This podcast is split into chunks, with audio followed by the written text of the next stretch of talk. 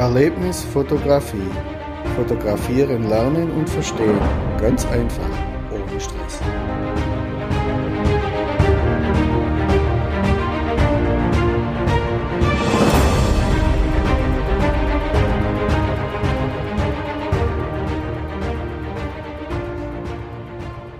Hallo und Servus, hier ist wieder Chris. Schön, dass du eingeschaltet hast. Chris, Christoph Schoder vom Podcast Erlebnis Fotografie. Heute mit dem Thema, wie begeistert ihr eure Family für die Fotografie? Fee und ich und unsere Tochter sind gerade unterwegs. Wir genießen das verlängerte Wochenende in Tirol.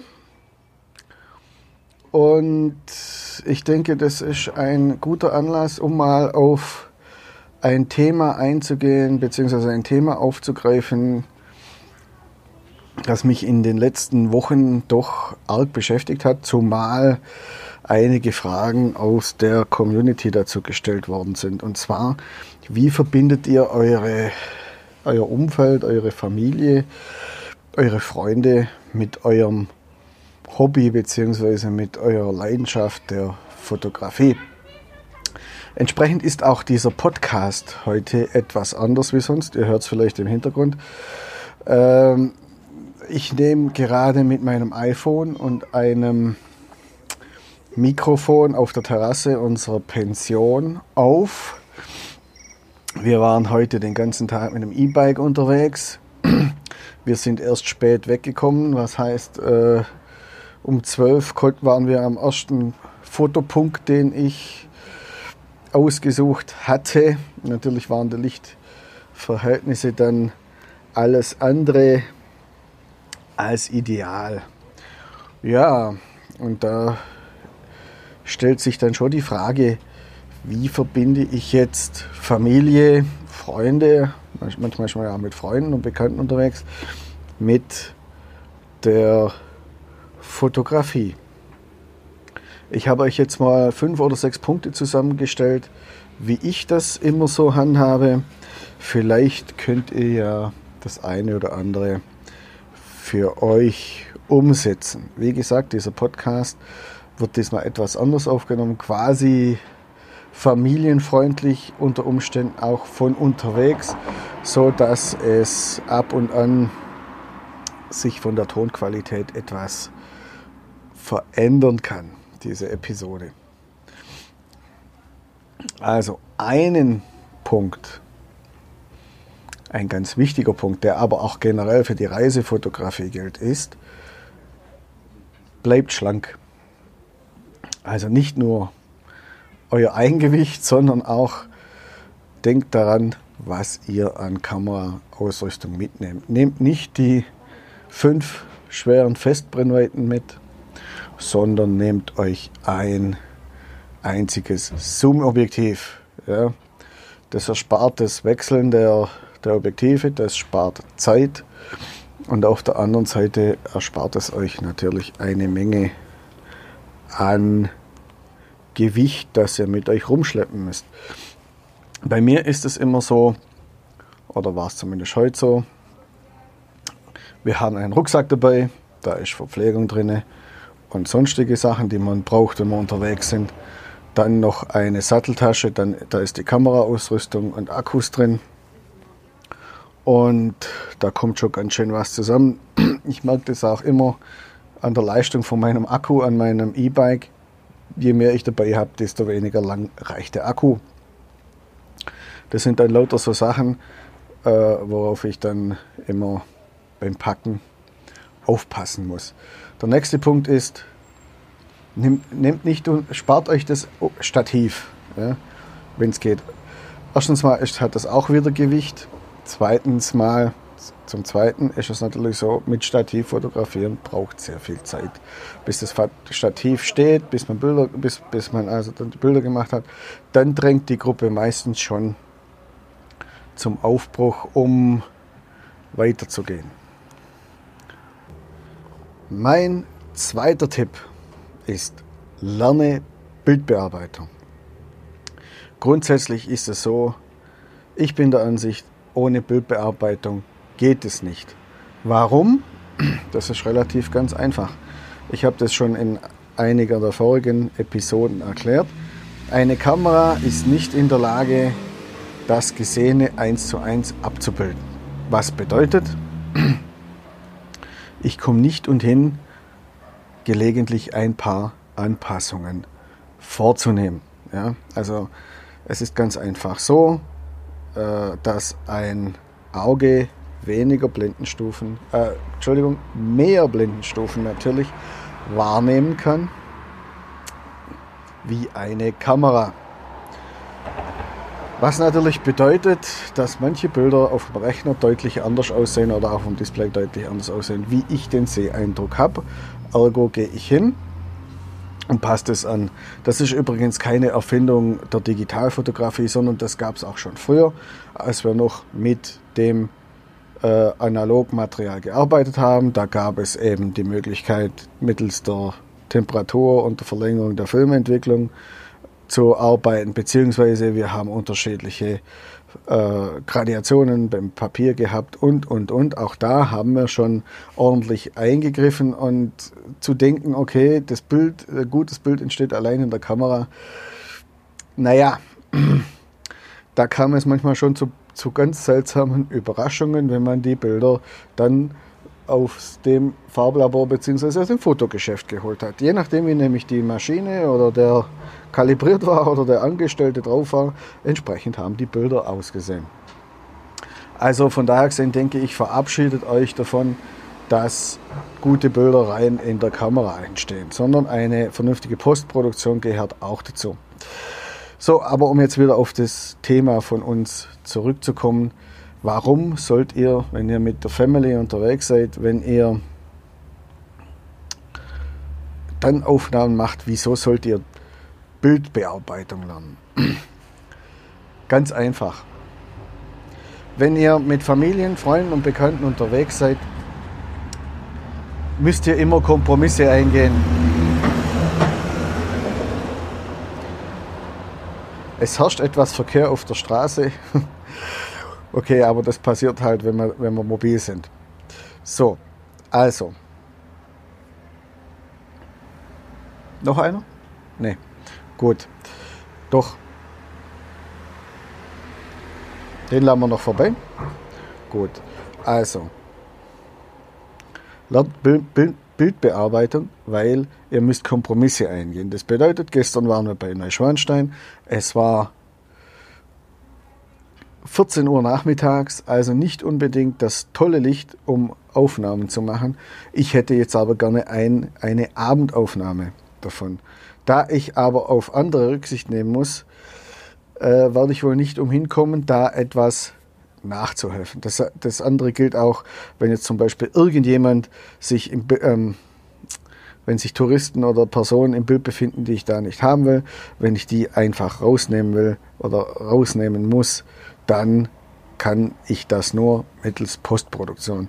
Wir hatten das auch in Irland in den Hedges in den Dark Hedges hatte ich leider keine andere Möglichkeit, wie abends um 18 Uhr zu fotografieren. Da war voll, da waren jede Menge Leute unterwegs und auch äh, die ganze Lichtsituation war alles andere als optimal. Entsprechend muss ich, musste ich in der Postproduktion dann das Bild so gestalten, wie ich es eigentlich ursprünglich haben wollte. Also, ich empfehle euch, legt euch ein vernünftiges Bildbearbeitungsprogramm zu und plant schon eure Aufnahme entsprechend, dass ihr sie im Zweifelsfall in der Postproduktion, wenn ihr nachher Zeit habt, so euch eure Family natürlich daheim Zeit lässt, diese Bilder dann entsprechend zu bearbeiten. Zum Beispiel verlagere ich auch komplett die Aufnahme von Panoramen in die Postproduktion. Und zwar nehme ich Einzelbilder mit meinem ganz normalen Zoom-Objektiv auf und stitche die dann im Nachgang zusammen. Dasselbe kann ich auch mit HDR-Aufnahmen machen. Dadurch, dass ich drei oder vier Aufnahmen nachher zusammenrechne, spare ich mir zum Beispiel auch einen Grauverlaufsfilter. Ich brauche auch nicht unbedingt ein tolles Teleobjektiv, da meine Kamera über eine relativ hohe Auflösung verfügt und ich dann, wenn ich Details aufnehmen will und die nachher vergrößert haben will, einfach einen passenden Ausschnitt aus dem Bild auswählen kann. Ich würde diese Vorgehensweise jetzt zwar nicht empfehlen, um nachher Bilder zu erstellen, die ich verkaufen will, oder aber äh, für professionelle Aufträge. Aber wenn ich einfach unterwegs bin und es schnell gehen muss, dann halte ich eine solche Vorgehensweise, einen solchen Kompromiss durchaus für gangbar. Mein dritter Tipp ist, sucht euch für eure Aufnahmen eine geile und spannende Location. Du wirst jetzt sagen, okay, das ist ja wohl selbstverständlich, dass ich das mache. Ja, aus eurer Sicht vielleicht schon. Aber vielleicht denkt ihr ja auch an euer Umfeld, vielleicht denkt ihr ja auch an eure Familie. Auch die sollen ja etwas davon haben. Jetzt bei mir ist es so, meine Frau Fee, die malt ja auch gerne. Sie hat ja ihren eigenen, ihren eigenen äh, Instagram-Account und sie hat ihre eigene Facebook-Seite. Und immer wenn ich, oder oft, wenn ich Bilder mache, nutzt sie die Zeit, um zu malen. Andererseits kann es natürlich auch sein, dass eure Partnerin oder euer Partner natürlich euer Hobby teilt und auch Aufnahmen macht. Das ist natürlich umso toll, wenn ihr natürlich dann beschäftigt seid, mit Aufnahmen zu machen, dann kann der andere auch äh, fotografieren. Aber was macht ihr, wenn euer Partner dieses Interesse nicht teilt? Gut, darum äh, ist es an und für sich ganz sinnvoll, euch Spots auszusuchen oder äh, Fotopunkte auszusuchen, die auch anderweitig für eure Begleitungen spannend und interessant sind, so dass die sich beschäftigen können, solange ihr eure Aufnahmen produziert, solange ihr aufnehmt. Ich handhabe das immer so, dass ich zum Beispiel für immer gucke, wo ist jetzt zum Beispiel ein Spielplatz, wo sind jetzt noch irgendwelche Dinge zum Lesen oder zu erfahren, die jetzt mit meiner Fotografie nichts zu tun haben, irgendwelche Sehenswürdigkeiten äh, auf dem Berggleitflieger, denen man zuschauen kann, ein Kaffee und diese ganzen Geschichten, wo kurz, kurzweil für eure Begleitung versprechen soll, dass ihr mal für ein paar Minuten den Rücken frei habt und eure Begleitung dort parken könnt. Ein weiterer wichtiger Punkt ist der, bezieht eure Lieben mit ein. Das heißt, macht auch mal Touri-Aufnahmen, macht einfach auch mal Erinnerungsbilder, auf denen ihr zu sehen seid. Lange Zeit habe ich auf Reisen immer Landschaft, schöne Landschaftsaufnahmen gemacht, habe Architekturaufnahmen, Sonnenuntergänge, schlag mich tot. Was alles aufgenommen.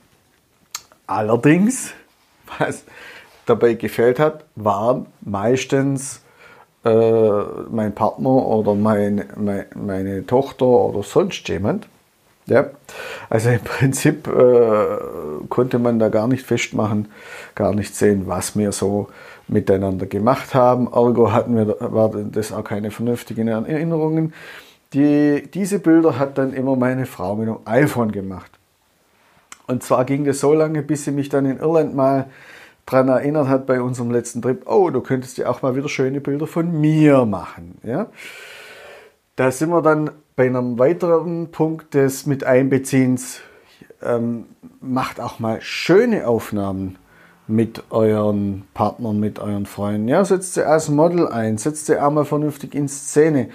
Erstens fühlen sie sich dann ähm, geschätzt und zweitens freuen sie sich sicher auch mal drüber, vernünftige Aufnahmen von sich selber zu haben, diese dann auch mal teilen. Manchmal kommen sie dann oder oft kommen sie dann auch selber auf die Idee, oh, das wäre doch ein schöner Hintergrund für ein Porträt oder das könnte man ja dann mal so und so ein Bild machen. Und das Posing würde doch hier dazu passen. Das ist vor allem ein Thema, ja, äh, das ist vor allem ein Thema, wenn äh, euer Partner sich auch gerne mal vor der Kamera bewegt. Ja? Das ist eine Möglichkeit vor der Kamera.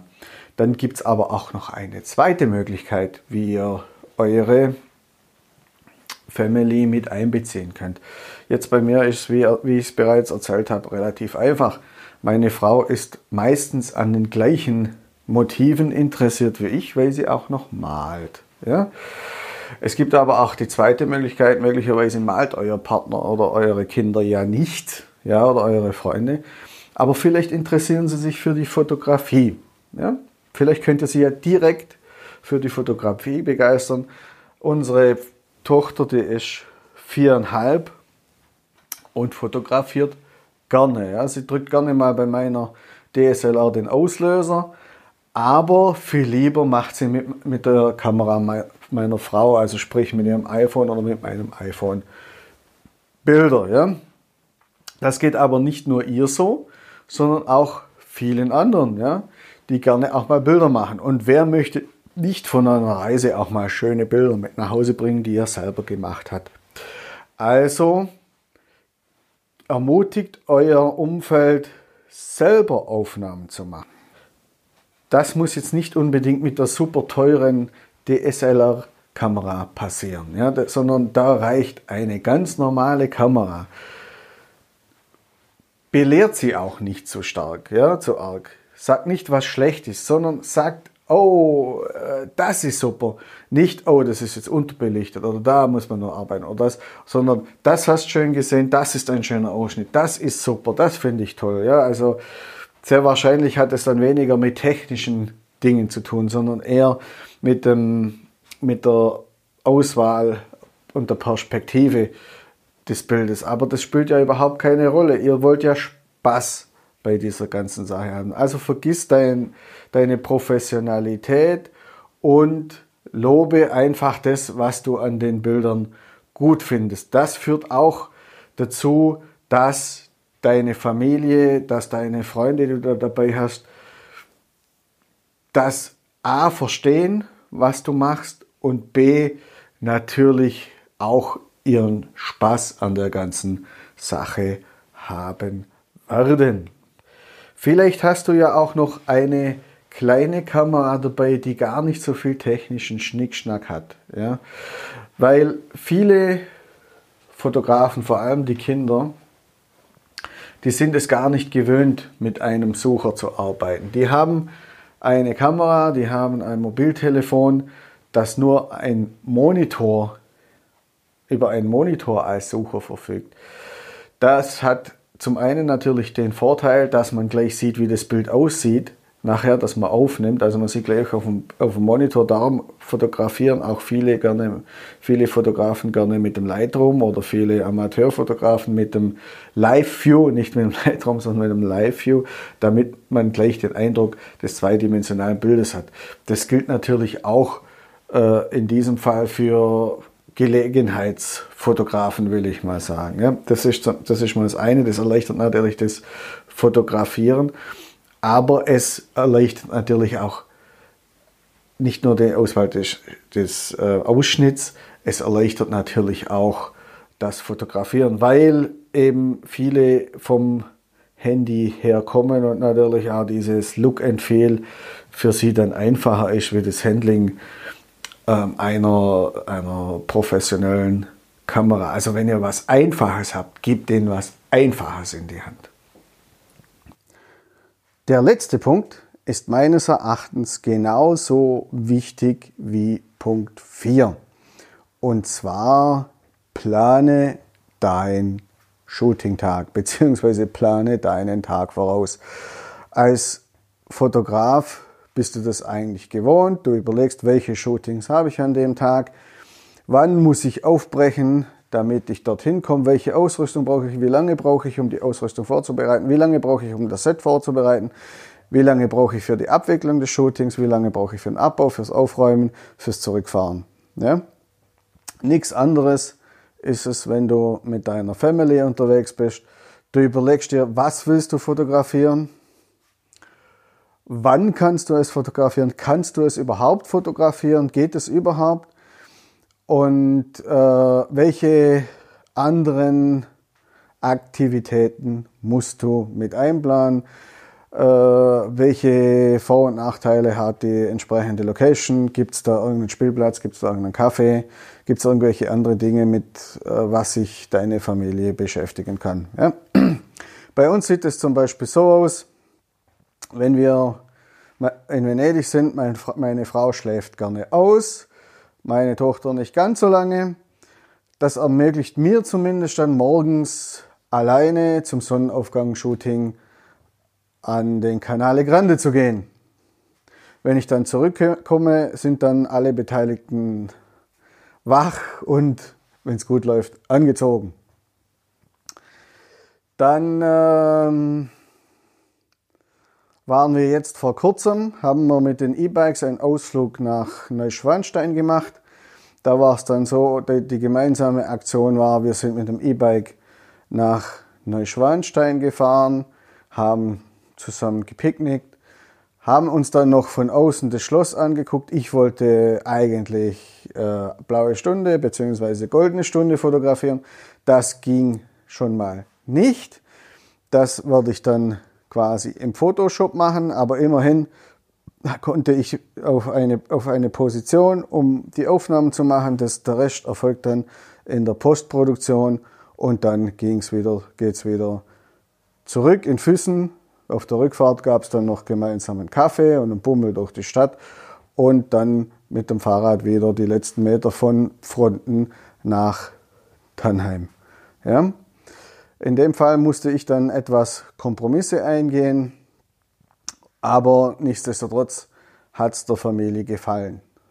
Ein paar Tage später haben wir von unserer Pensionswirtin Stasi den Tipp gekriegt, dass es einen sehr tollen Wasserfall in der Gegend gibt. Wir haben eine kleine Expedition gestartet, sind mit dem Fahrrad dahin gefahren brauchten etwas, um den Wasserfall zu finden. Es war eine ganz tolle, äh, ganz tolle Location. Da konnte Fee zeichnen, ich konnte gleichzeitig fotografieren.